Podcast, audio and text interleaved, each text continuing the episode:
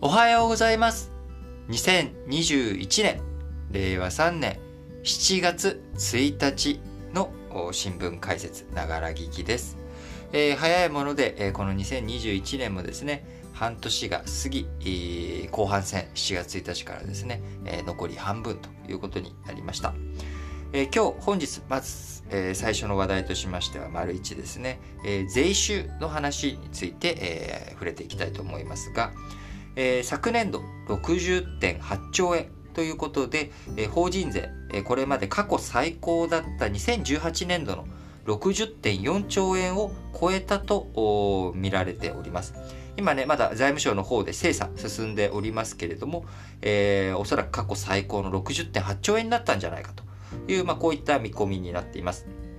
もともと、えー政府はですね、2020年の12月時点で55.1兆円と見込んでいたところから、え法人税が大幅に上振れて、え過去最高の60.8兆円という税収になったのではないかというふうに見られております。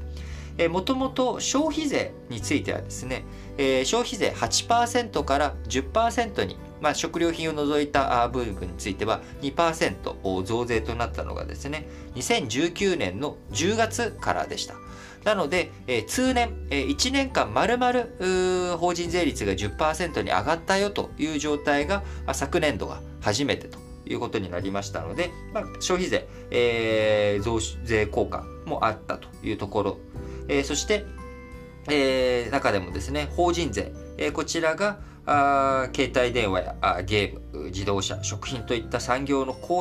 業績が好調だったこと、えー米国や中国などの景気回復の恩恵もあり、えー製造業を中心に業績が底堅く、当初見込みよりも4割ほど、えー高いという状態になりました。で、こちらですね、もう一つ、やはりポイントになってくるのは、あでもさ、と。新型コロナの影響もあって、非常に苦戦している企業もあるよねと。えーその苦戦している企業、えー大きく苦戦している企業というのは中小の事業者とか飲食店とかこういったところになっておりもともと赤字で、法人税を納めていない企業もあることからマイナスのところについてはもともと赤字が深掘っていく。赤字が深掘っていったところで、え法人税の還付みたいなことをするわけではないので、え赤字がもともと赤字だと法人税払わなくてその赤字が大きくなって苦境がより厳しくなっても、えーゼロがゼロのまんまなのでマイナスの効果はない。ところがあ利益が増えるとですねその分税金を納めなきゃいけないと。なので上振れた分だけ税金を納めなきゃいけない効果があると。いうことになるので、えー法人税収があ過去最高だったからといってこちら中小の業績悪化、えー盛り込まれない構造になってしまっているので、えー税収に関する統計上、あのー中小企業の苦戦というようなもの、こういったものについては見えないということになってしまっております。えーただその一方でですね、もちろん中小以外の大企業でも、航空業界とか、あるいは運輸の中でも、鉄道関係とかですね、えー人の移動に関するところについては、やはり大きなダメージを受けています。えーこういったあ掲示型に分かれていく状態というものが税収面においてもより大きくはっきりと見て取れるような数字になっているのかなと思っております。えー関連記事、日経新聞の何面だこれは、えー日経新聞の5面に関連記事として輸出が堅調ということで法人税収増えたよというような話になっておりますけれどもあのアメリカや中国の景気回復こちらの恩恵もあって、自動車など製造業の輸出、堅調になっており、えー税収大幅に上振れをしておりますと。また、緊急事態宣言が出されていたあ国内でですね、えーそういった影響で所得税や消費税の申告や納付、こちらを遅らせた影響で、えー直近の税収が上積みされたということになっております。各年度の税収というのは、あ2020年、あ、2021年3月期、えー2020年度というのが大体2021年の3月期、えー決算企業まで含めています。で、えー決算3月に閉まった後、すぐに税金の納付ができるかというと、そこからあ決算の確定をしたり、法人税の申告をしたりということになりますので、法人税や消費税の納付、こちらが固まるのが、えー5月分までということで、この5月分までを足し合わせるよということになりますが、えー、今のところ4月末までの累計、えー、で納付された金額というのが49.8兆円。で、5月分は10兆円を超すだろうと見込まれています。えすごい大きい金額、5月分出てくるねっていうことになりますが、こちら、あのー申告所得税や個人事業主の口座振替などの期日もですね、4月から5月に伸ばしたことから、えー、特例、こういった特例の影響もあり、5月分の納付が積み上がった面がありそうだということになっております。えー、携帯電話やゲーム、食品などの巣ごもり需要を取り込んだ業種の収益、こちらが好調だったことも、全体として税収を支えたということですが、えー、それに関連しまして、ニトリ、えー、ですね、えー、決算、発表。えー、ニトリの決算は、えー、2月決算会社になっておりますので、3、4、5、この3月、4月、5月の分がですね、第一四半期ということになります。こちら、5月に締めた第一四半期3ヶ月分の決算をですね、昨日6月30日に、まあ、1ヶ月かけてあの決算を締めて、えー、発表がありました。ニトリホールディングス2021年3月から5月期の連結決算がですね、えー、純利益前年同期比14%増の291億円ということになり、えー、家電や収容収納用品などが好調。また、子会社化した島中の業績も寄与したということで、えー、四半同四半期、第一四半期としては過去最高を更新したという数字になっております。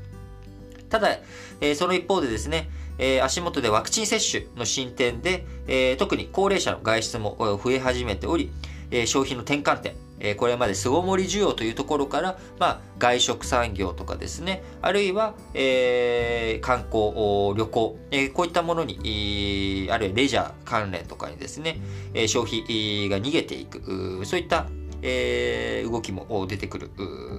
兆しが見えているということになります。えー、巣ごもり需要の取り込みで成長したニトリの既存店売上高の勢いが減速しているということになります。えー、ニトリとしてはですね、今後、島中との、えー、統合効果、これが発揮できるかが焦点になるということになりますが、えー、こちら独自規格の商品が手薄なため、ニトリと比べたら利益率が低いということかで、えー、ニトリとの競合、この一緒にどういうふうに、えー、統合効果を発揮していくのかというところがですね、ポイントになってくるかと思います。え、また経済、の一つの表れとしてはですね、えー、ロレックス、高級時計、えー、の一角であるロレックス品薄で高騰ということで、並行輸入品が正規店の2.5倍になっているという現状があります。えー、並行輸入品、2012年頃まではですね、100万円近辺で、えー、これデイトナの話かな？デイトナですね。えー、100万円近辺で推移していたものが、その後徐々に上昇して、2018年に入ると200万円を超えたと。でこの約2倍になった背景には、中国人富裕層のインバウンド消費で日本で高級品を買うという、こういった動きで相場が押し上がったということですが、ここからさらに今現状足元上がっているということになります。新型コロナウイルスの影響でインバウンド消費、消えたにもかかわらずですね、価格さらに上昇しているということで、レジャーとか観光とかにお金が使えない富裕層、日本国内の富裕層が高級品、に流れているという、まさに刑事型経済というものがいろんなところに出ているなということでご紹介させていただきました。それでは次の話題に行きたいと思います。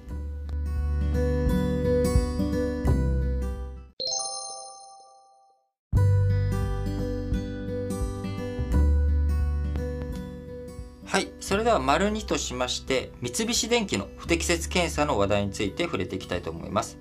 えー、三菱電機はあ昨日6月30日夜にですね、鉄道のブレーキなどに使う空気圧縮機、こちらでも不適切な検査があったと発表がありました。えー、10年程度にわたってですね、1000台を出荷したということですが、えー、鉄道用空調装置の不適切検査に関する調査の過程で今回、えー、ブレーキなどに使う空気圧縮機、こちらでも不適切な検査があったということで、えー、発表がありました。相次ぐ不祥事の発覚、三菱電機の発覚に、鉄道会社など取引先は対応に追われており、具体的な説明を求める声が出ているということになっております。空調装置の不適切検査、6月14日に社内調査で判明。対象期間は30年以上となる疑いがあり、累計出荷台数は8万4600台ということになっておりますが、えー、続いて空気圧縮機、えー、については28日に分かったということだそうです。えー、こういった装置、出荷前にですね、顧客、クライアントの指定に沿って防水大丈夫？電圧大丈夫？え耐電圧などの、えこういった性能を検査するということになります。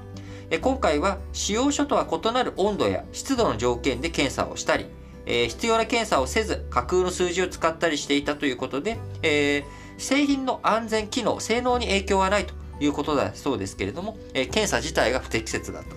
いうことになっております。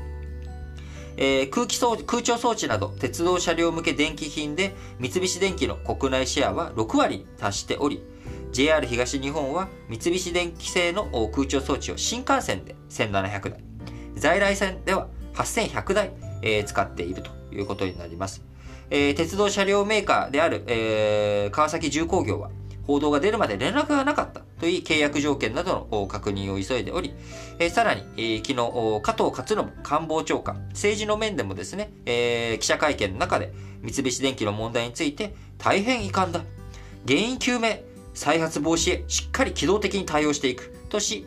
国土交通省は同日、同社に事実関係を早期に報告するよう求めたと明らかにされました。えー、三菱電機、えー、こう、相次ぐ不祥事、えー、というふうになっておりますけれども、えー、不適切なゴム部品をね、えー、出荷あ、強度不足の中鉄製品を出荷、えー、パワーデバイスとかね、規格通りにやらなかった、えー、車載オーディオにも問題があったということで、えー、2018年以降ですね、不祥事、不適切検査や品質問題に関する不祥事が起きていると。いうことになっております。えー、こちら2面のですね、日経新聞2面のところでなぜ不祥事が繰り返されるのか背景を読み解くということで3つの要因があると指摘を日経新聞しております。えー、1つ目、まずは縦割りの事業構造ということで、えー、縦割りの結果ですね、え、経営トップがその現場まで、え、目が行き届かない構造問題があるという、まあ、こういった指摘があると。で、そして、え各セクション、えいろんなところで不祥事があります。でも、事業部ごとに縦割りが厳しくなってしまっているので、その組織の壁を越えて、え失敗の教訓、え社内共有ができなかったと。いう、まあ、こういった側面がまさに、不祥事問題が次から、ウゴのタケノコのようにわわさが出てくると。一回何か不祥事があった時に、えー、会社全体でのチェック、あるいはこういった不祥事が起きてしまったから次起こさないようにしようというような、え、こういった教訓が行き届いていないということになっているんだろうという、まあ、こういった、指摘があります。一方、三菱電機のですね、杉山社長、6月上旬に日本経済新聞の取材の中で、えー、相次ぐ不祥事に、ついてですね、えー、事業部門ごとの独立性が強いことが弱みになった面があるということで、す、えー、で、に社内でもですね、そういった意識、認識があるということであれば、しっかりと解消に向けてですね、動いていってほしいなと思います。えー、2つ目としてはですね、えー、自らの体質を外の視線で、外の視点で、えー、見ることが乏しかったということで、M&A ほとんどせず、新しい人材や知見を通じて、社内に潜む問題を発見改善する力が養われなかったという、まあ、こういった側面もあるんじゃないかと。えー、そして、えー、三つ目ですね。えー、三つ目としては、先頭に立って三菱電機自体がトップ、リーダーになって業界や市場を変革する意識、これが強くない点があるんじゃないかと。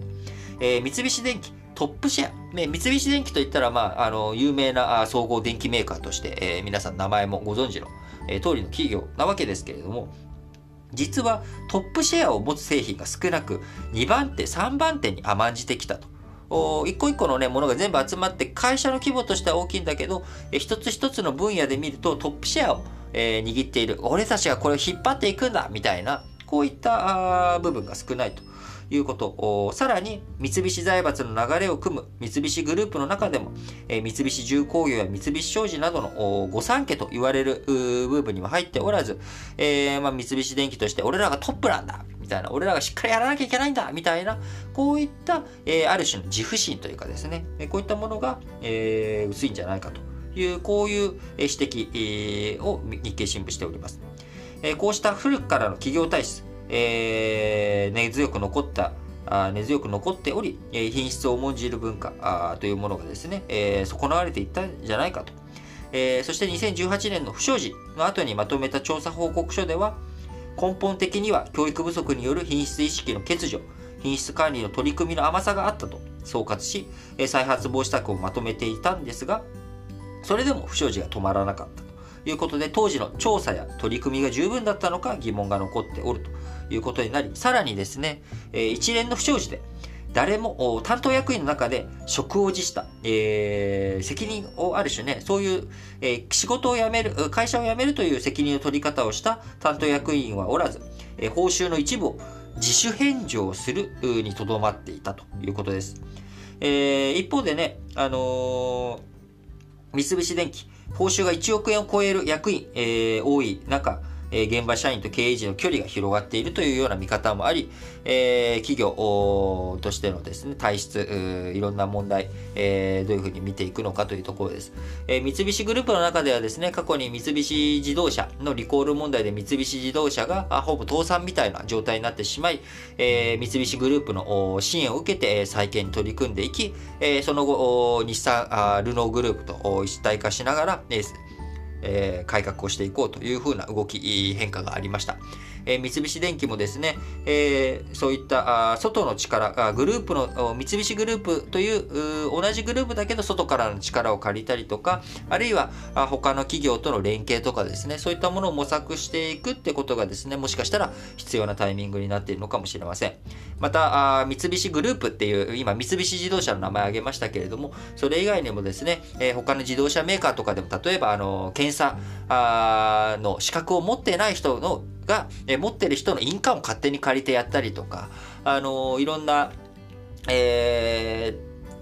ー、検査不正、えー、あります。えー、あるいは、あマンション、2005年でしたっけね、えー、マンションの耐震構造の数値を偽造したとかですね、そういった問題、えー、いろいろあります。えー、近いところではですね、フロリダで、えー、マンション、アパートがですね、えー、崩落するっていう実行ありました。あ日本もですね、人事ではないと思います。えー、きっちりとこういったあの検査体制をしっかりとやっていく安心っていうもの、安心信頼っていうものがですね、やっぱり経済活動をしていく上でも生活をやっていく上でも基盤となっているということ、えー、それと向き合うことがすごく大切なことだということはですね、えー、三菱電機の人たちはもちろんもう一回見つめ直していただきつつ、えー、他の産業、他の分野の人たちにおいてもですね、多山の意思としながら、あしっかりとやって、えー、向き合っていけたらいいんじゃないかなと思っております。それでは次の話題に移りたいと思います。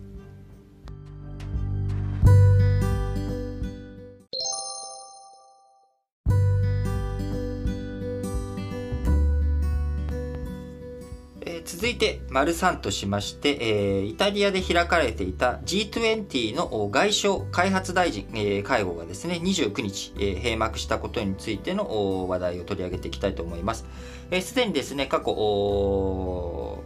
の G20 の外相会談について、えー中国のね、ワン・イー外務大臣とかあが、その現地での対面での参加を見送ってオンライン参加したりとか、ロシアのラブロフ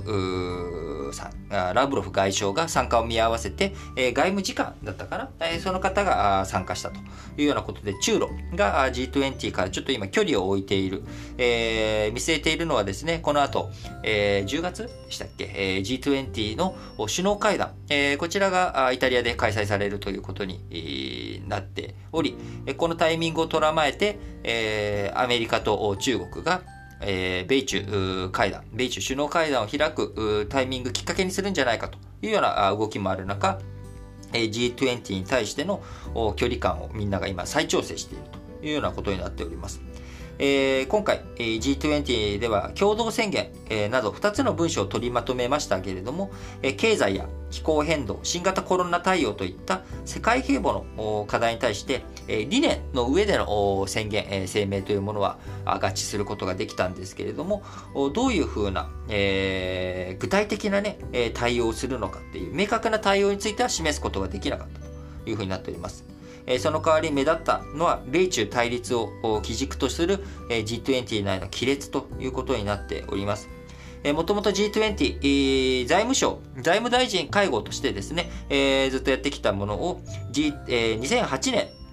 のリーマンショック後に初めて G20 として首脳会議を開いた。えそこからあほぼ毎年、え去年はですね、え対面で、え新型コロナの影響でできませんでしたけれども、G20 首脳会議を開いていくということになってきました。えー、その一方で G20、えー、いろいろと対策やってきたんですけども、20カ国もね、えー、集まっている、20カ国、地域が集まっているっていうことになってしまうと、なかなかあみんなで共通の対応、こうしていこうっていうものがなかなか、えー、決めきれず、うこう、えー、浮いてしまっているような状態になっています。えー、今後ね、G7 としても G20 新興国とか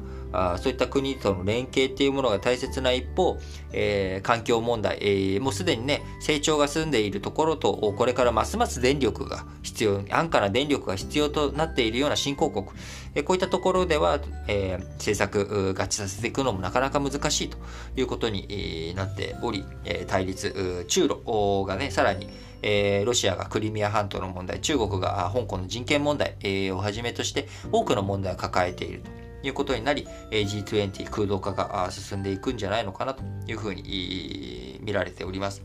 え、やはり、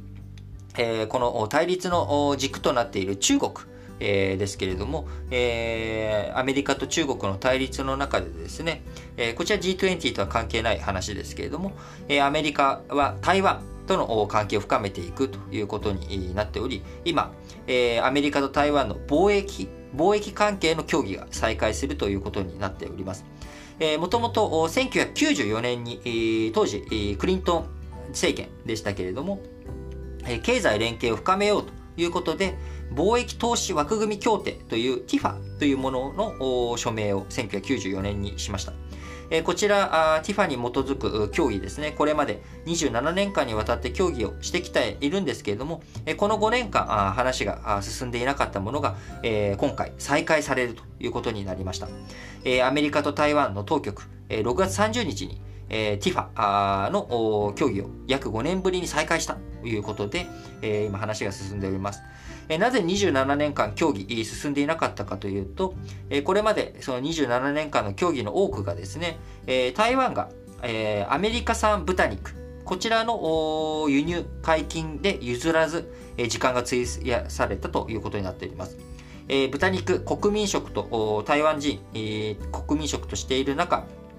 アメリカの豚肉にはですね、微量ながら成長促進剤、えー、ラクトパミン、これが、えー、含まれていることに対して受け入れることができないというような状態になってしまっていましたが、えー、今回、え協議再開の背景に、米中対立がね、え悪化深刻化するバイデン政権として、台湾との連携をアピールしたいというところと、えもう一つ、えー、台湾としてもですね、えー、アメリカとの関係を深めていかなければいけないということで、今年1月から、えー、米国産豚肉の輸入を大幅回帰にする情報を見せたということになり、えー、協議の再開が進んだと、進むということになりました。えー、ただですね、今後、台湾としてもですね、えー、1月に解禁した、米国産豚肉、8月末にはその是非を改めて住民投票に問うことが予定されており、えー、もしそこで強い反対で、えー、が出てですね、結果次第では輸入が再び禁止ということになると、えー、米台の貿易協議が頓挫するというような、また、えー、暗礁に乗り上げるというようなこともある可能性があり、えー、注視が必要な情勢になっております。えー、そして、えー、一方の中国ですね、えー、中国については今日7月1日、えー、共産党創建100年ということになり、えー、習近平氏への来賛の姿勢が強まっているということになります。えー、本日の党創立記念式典では、えー、習近平さん、天安門の、天安門広場の籠城から演説する見通しということで、えー、これまで、えー、この式典ではですね、天安門広場の隣の人民大街道で演説するのが通例だったものが、天安門の籠城でやると。あの、上でやるっていうことですね。で、これ一体どこかというと、あの、皆さんも歴史の教科書とかね、そういうので見たことあるかもしれないですけど、えー、毛沢東さんが1949年10月1日に、えー、中華人民、えー、と、中華人民共和国のですね、えー、建国宣言をした場所というところになります。えー、こちら今までの指導者っていうものは、えー、ね、そのすごく聖地として、えー、避けて、え、いたところ、こちらを使って、え、習近平さん、えー、党創立記念式典で演説をするということで、え、ますますこの自分の、え、権威づけ、え、中国としての集団指導体制を固めていくというような動き、活発化していくのかなと思っております。えー、今現状、共産党、中国共産党の、えー、共産党員9500万人というふうに増加している一方、30歳以下が最低の13.2%となっていたり、あるいは、えー、もともと中国共産党、農民や労働者のための党というところで、まあ、比較的その、あの、アッパー層というよりかは、あこう低所得者層とかそういったものをサポートする、えー、そういった党として生まれていったわけですが現在、えー、会社や政府などのオフィスで働く人が3346万人、えー、工場労働者農業漁業関係者、えー、らが3230万人ということで、えー、そこでの逆転、えー、現象が起きていたりとか、あるいは大卒、短大卒以上の学歴を持つ党員が全体の52%に当たる4951万人となっていたり、えー、その中身大きな変革、変貌も遂げております。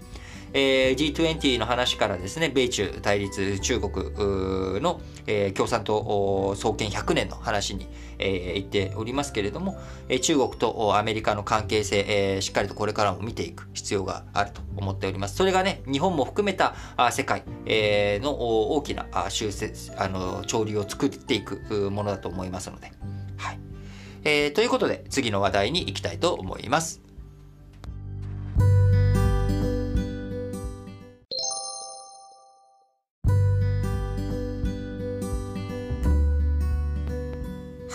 続いての話題としましては、丸4、えー、脱ライボ期限が迫っているということで、えー、話をしていきたいと思いますが、ライボというのは何かというとですね、あの、ロンドン銀行間取引金利というもので、えー、こちら、公表停止まで、残すところ半年という話題ですけれども、え、こちらのライボ、世界の複数の主要銀行が提示する金利こちらを元に算出する指標金利のことです。えー、金利のといっても、例えば国債とかだとドルの国債って、えー、一つしかないわけですけれども、えー、融資の金利って何パーセントなのっていうと、まあそういった、えー、国債の金利とかをベースに、あるいは自分たちの、えー、システムとかそういったものも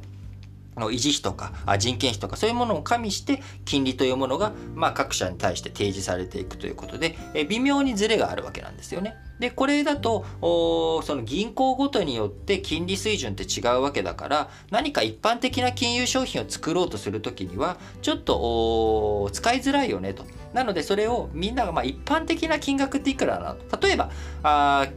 の株式市場の今の一般的な価格ってどうなのって見るときに1社の数字を僕ら見るんじゃなくて1社の株価が上がった下がったって見るんじゃなくて日経平均、えー、日経平均を主要な指標として日経平均が上がってるの下がってるのっていうことで市場をチェックしてたりとかすると思います。これと同じように金利もいろんな銀行さんの金利というものをまガッチャンコして、えー、加重平均とかをしたりしてですね、ライボーということで何パーセントっていう金利っていうのは今一般的な金利をというふうに、えー、見せていく。えー、こういったものをやっていて、それの中心になっていたのが、まあ、ロンドンの銀行、えー、間取引金利というものだったわけです。で、こちら、えー、とはいえですね、じゃあこの金利何パーセントなんですよっていうことって、まあ、企業にとってある種秘密、銀行にとって、えー、内部資料の数字をこう、まあ、伝えて作っていくってことになるので、まあ、その時に嘘をついて、えー、しまう。要は、えー、意図的にそのライボーの数字を上がるように、えー、何パーセントって言ったりとか、まあ、こういった調整、えー、不正がですね、2012年に発覚したことをきっかけにしまして、今後ライボーの公表を停止するということが決まっております。今現状ですね、ライボーを参照する契約っていうものは世界で200兆ドル、2.2京円規模とされており、えー、円やユーロ、ポンド建てについては今年2021年末、えー、規模の大きいドル建てについては2023年6月末に廃止するということになっており、えー、今後、えー、今の契約、今すでにライブをかその時そのタイミングのライボの何パープラス何パーセントみたいなこういった変動金利にしているものをどう金利を更新していくのかということでフォールバック条項、えー、今最初金利の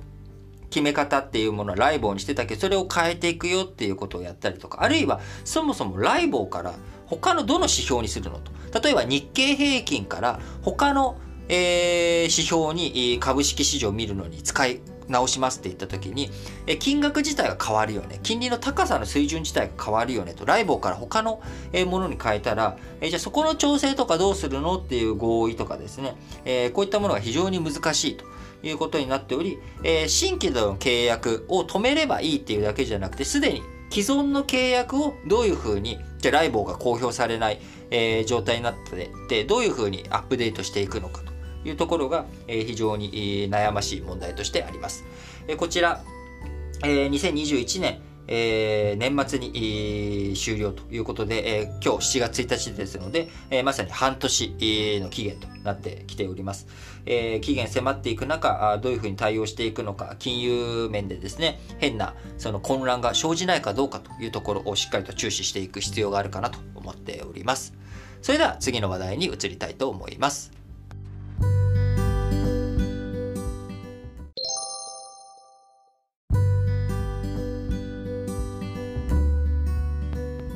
はいそれでは続いて丸5の話題としまして、えー、皇族数、皇族のね、皇位継承のあり方に関する有識者会議を踏まえて、皇族の数、えー、これを確保するために、えー、どんな案を使っていこうか、出していこうかということで、今回、えー、皇位継承のあり方に関する有識者会議、昨日6月30日に、首相官邸で会合が開かれましたけれども、皇族の数、皇族数を確保する策として、え、2つ、2案を軸に、検討していこうということが、え、議論するということがですね、決まりました。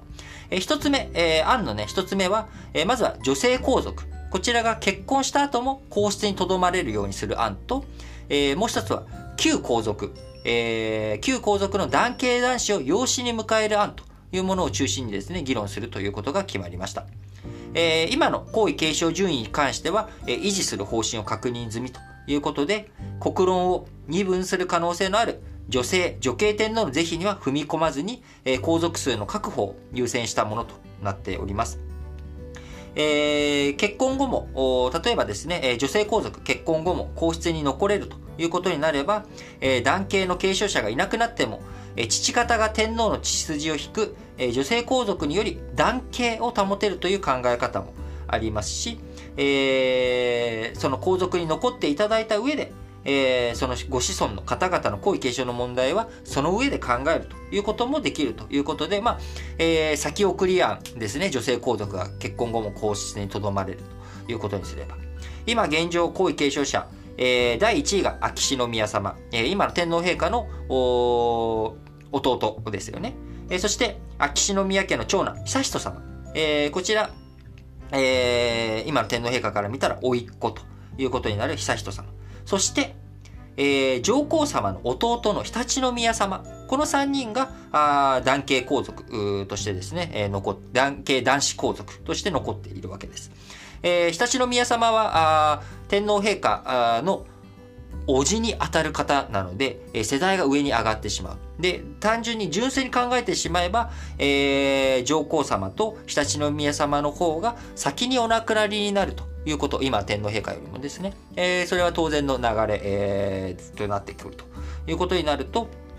今の天皇陛下よりも若い皇位継承者というのが、秋篠宮様と悠仁様の2人しかいない。そして、えー、悠仁様の代というのは悠仁様しかいないというこの現状において、どういうふうに皇位継承者を増やしていくのか、あどうすべきなのかという議論が進んでいるということになっております。えー、もう一つの案として、えー、示されたものとしてはですね、えー、男系男子、えー、の養子縁組による功績取得も皇族数の増加につなげていこうということで、えー、第二次世界大戦、えー、の戦後にですね、廃止された旧宮家の子孫のうち、男系男子を皇族として、えー、旧宮家をですね、皇族に復帰させるべきだと意見もあり、えー、会議のメンバーは、として養子縁組を重視したというような、あこういった動きにもなっております。えー、一方、今、現状、悠仁様がいる以上ですね、えー、国論を二分しかねないようなあ女性女系天皇の是非にまで今このタイミングで踏み込む必要はあるのかと。えー、悠仁様の世代、えー、になっていくタイミング、悠仁様から次の世代に移っていく時の、えー、皇族の数がどうなっていくのかということ、これも踏まえながら、見据えながら、えー、やっていくべきじゃないのかと。それまでは男系、えー、での継承というものを以外にですね、踏み込んで議論するっていうものは、え、避けた方がいいんじゃないのかなというような、まあ、こういった判断、動きになっているのかなと思っております。えー、有識者会議、今回2案を軸にですね、報告書をまとめ、えー、菅義偉首相に報告するということになりますが、えー、この有識者会議はですね、2017年に成立した、えー、上皇様が、えー、生前退院できるようにしていく皇族皇室転換特例法の付帯決議の中で、えー、今後の皇室のあり方どうしていくべきなのか、皇位継承のあり方どうしていくべきなのかということをきちんと議論しなさいと。いうことで、皇室転換特例法の付帯決議が設置根拠となって、えー、進んでおります。えー、最終的にね、どういう答申が出てくるのかというところ、えー、日本の国のあり方、形をも左右する話ですので、しっかりと議論をウォッチしていきたいなと思います。それでは次の話題に移りたいと思います。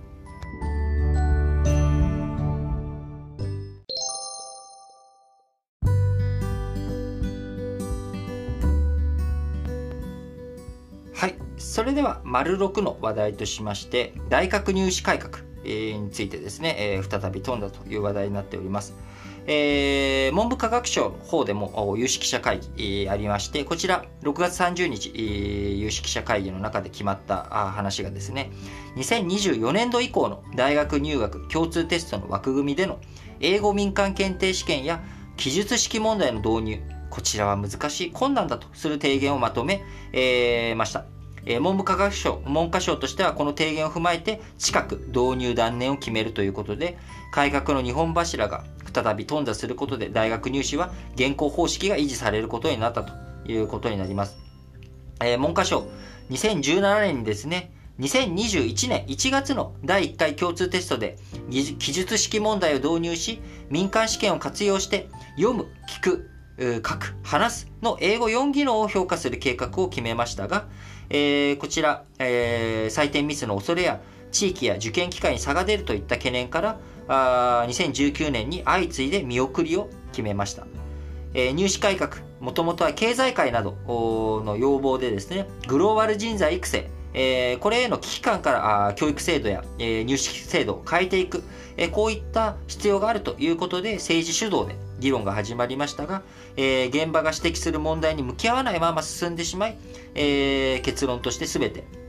えー、頓挫というようなことになっております。えー、もともとですね、えー、共通試験の年複数回実施、えー、一発勝負っておかしいよっていうことえー、を変えていこうだったりとか、あるいは点数の刻み、振るい落とすっていうことが目的じゃなくて、基礎学力がきちんとついてるかどうか、大学での勉強ができるかどうかっていう基礎学力を見極めるテスト、これを導入しようよ。こういう形に変えていこうよっていう話だったり。あるいは、えー、今申し上げた共通テストで英語の民間試験活用したら、あより、えー、その、の読む、聞く、書く、話すっていうことがきちんとチェックできるんじゃないか。えー、そして、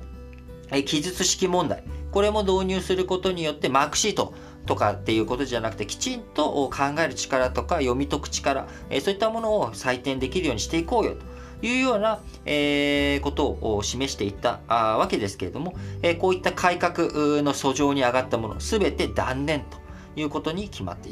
きました。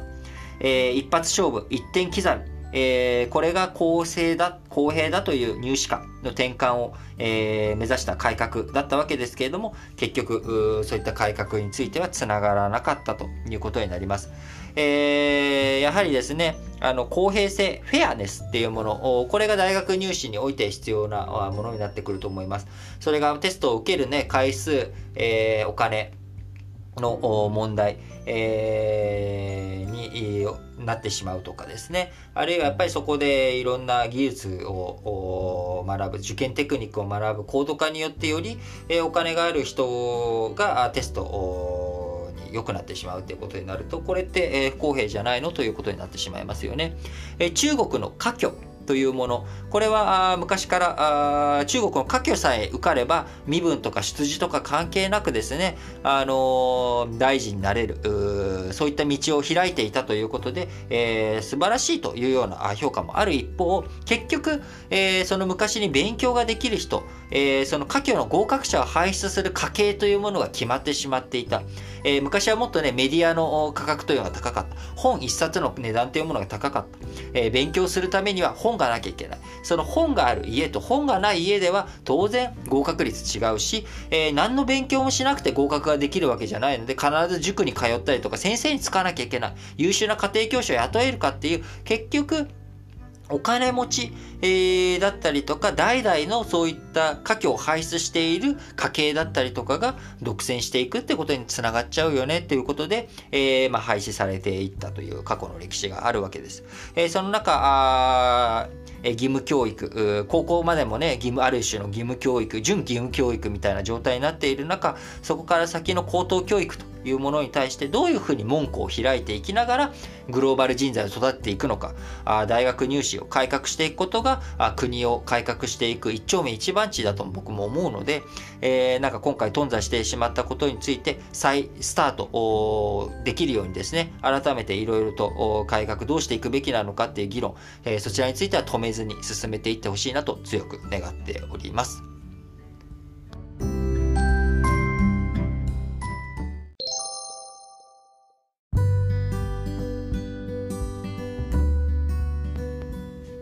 それでは最後、丸7としまして、えー、社説、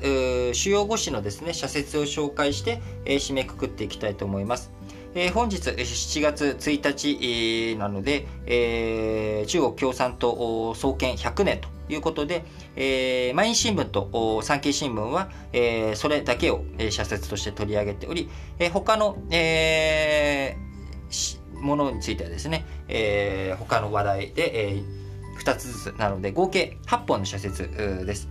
えー、まず毎日新聞、えー、こちら1本だけですけれども中国共産党の100年分断を招く大国では困るということで中国が国際協調に背を向ければ自らの首を絞めるだけだ国内に巨大市場を抱えるとはいえ外国資本抜きに経済は回らない世界の分断を招かぬよう責任ある大国として対話へと軸足を移すべきだということで中国をしっかりと協調路線を保つべきだということが毎日新聞の主張ですね。で一方、えー、産経新聞、えー、中国共産党100年。長期独裁体制を警戒せよ。今も続く人権弾圧を許すなということで、えー、G7 の一員である我々日本としてもですね、えー、とりわけ中国のえー、風波、えー、風波をですね、直接受ける隣国である日本、えー、こそですね、共産党政権の覇権を抑止する先頭に立たねばならないということで、えー、祝賀ムードではなく、しっかりとですね、人権問題について主張していくべきだと、えー、中国に対して、えー、強く訴えていくべきだということで、えー、産経新聞の主張となっております。えー、その他ですね、えー、あのー、中国共産党100年の話題についてはですね、えー、丸3の G20 の話の中でも触れておりますので、そちらもし聞いてない方いらっしゃったらですね、そちらも聞いていただければと思います。えー、その他、朝日新聞、読売新聞、日経新聞の社説紹介します。えー、朝日新聞、えー、大学入試改革、失敗の反省を受け継げということで、えー、先ほど、こちらはね、えー、丸6として話をした大学入試改革について触れております。えー、朝日新聞、もう一本はですね、雇用のシェア、働き手の安心のためにということで、えー、今ね、あの、いろいろと厳しい雇用情勢の中、えー、仕事がコロナの影響でない会社からえ他の会社あ、必要なところにですね、え出向させるというような動きがあります。えこの時に大切なこととして、え受け入れ先もですね、えそして、え受け入れ、え送り出し先も、送り出し先、え送り出し元と、え受け入れ先、えこの2つ双方がですね、働き手に丁寧に説明をして、え、その出向に対して納得してもらい、能力を十分十分発揮できるよう最善を尽くさなければならない。え、政府はこちらのえー、送り元と、えー、受け入れ先、えー、双方が出向協定を結ぶ際のガイドラインなどを定め、働き手を保護するルールを徹底させる必要があると朝日新聞主張しております。えー、続いて読売新聞。え、計算官僚逮捕、目を覆うほどの倫理観欠如だということで、こちらね、先日来、えー、お話ししている計算官僚の逮捕についての、あの、のえー、受給、助成金関係のね、受給の不祥事絡みについての社説です。えー、読売新聞もう一本は、コロナ治療薬、えー、迅速な確保に向け準備を急げということで、海外で開発された薬を早期に導入するだけでなく、国産の治療薬の開発力を培っておくことは、国の危機管理にとって重要だと。え有望そうなものをですね、見極めて開発の初期段階から重点的に支援するなど、国内産業の育成にも力を注ぎたいと、え言っております。え日経新聞、課題解決へ G20 は接点探れということで、えー、中国との距離感、アメリカとの距離感に悩む国が多い中、日本は米国との連携を軸にしつつ、中国に粘り強く行動変容を働きかけていくべきだと日経新聞述べております。えー、そして最後、日経新聞、生産性向上へ裁量労働性を広げようということで、えー、そもそも裁量労働制の主眼は、労働生産性を向上させることにある。時間をかけて働くほど賃金が増える現行制度のままでは、働き手の意識改革は進みにくい。えー、G7 とかね、えー、そういった主要国の中で最下位をとなってしまっている生産性、えー、こちらを向上させるためにもメリハリのある働き方への転換が急務だということで日経新聞社説で述べております。えー、ということでですね、この新聞、えー、解説ながら聞き、もともとはクラブハウスの方で2月2日からやり続けてきてですね、途中、えー、ポッドキャストでの聞き逃し配信も始め、今は、えー、ポッドキャストだけでの配信としておりますけれども、えー、ぜひね、この2021年の後半、今日から7月1日となって後半になりましたけれども、後半戦もぜひ皆さん聞いていただければと思いますし、えー、また、こちら、私がやっております、ラジ歴、えー、ラジ歴の4文字、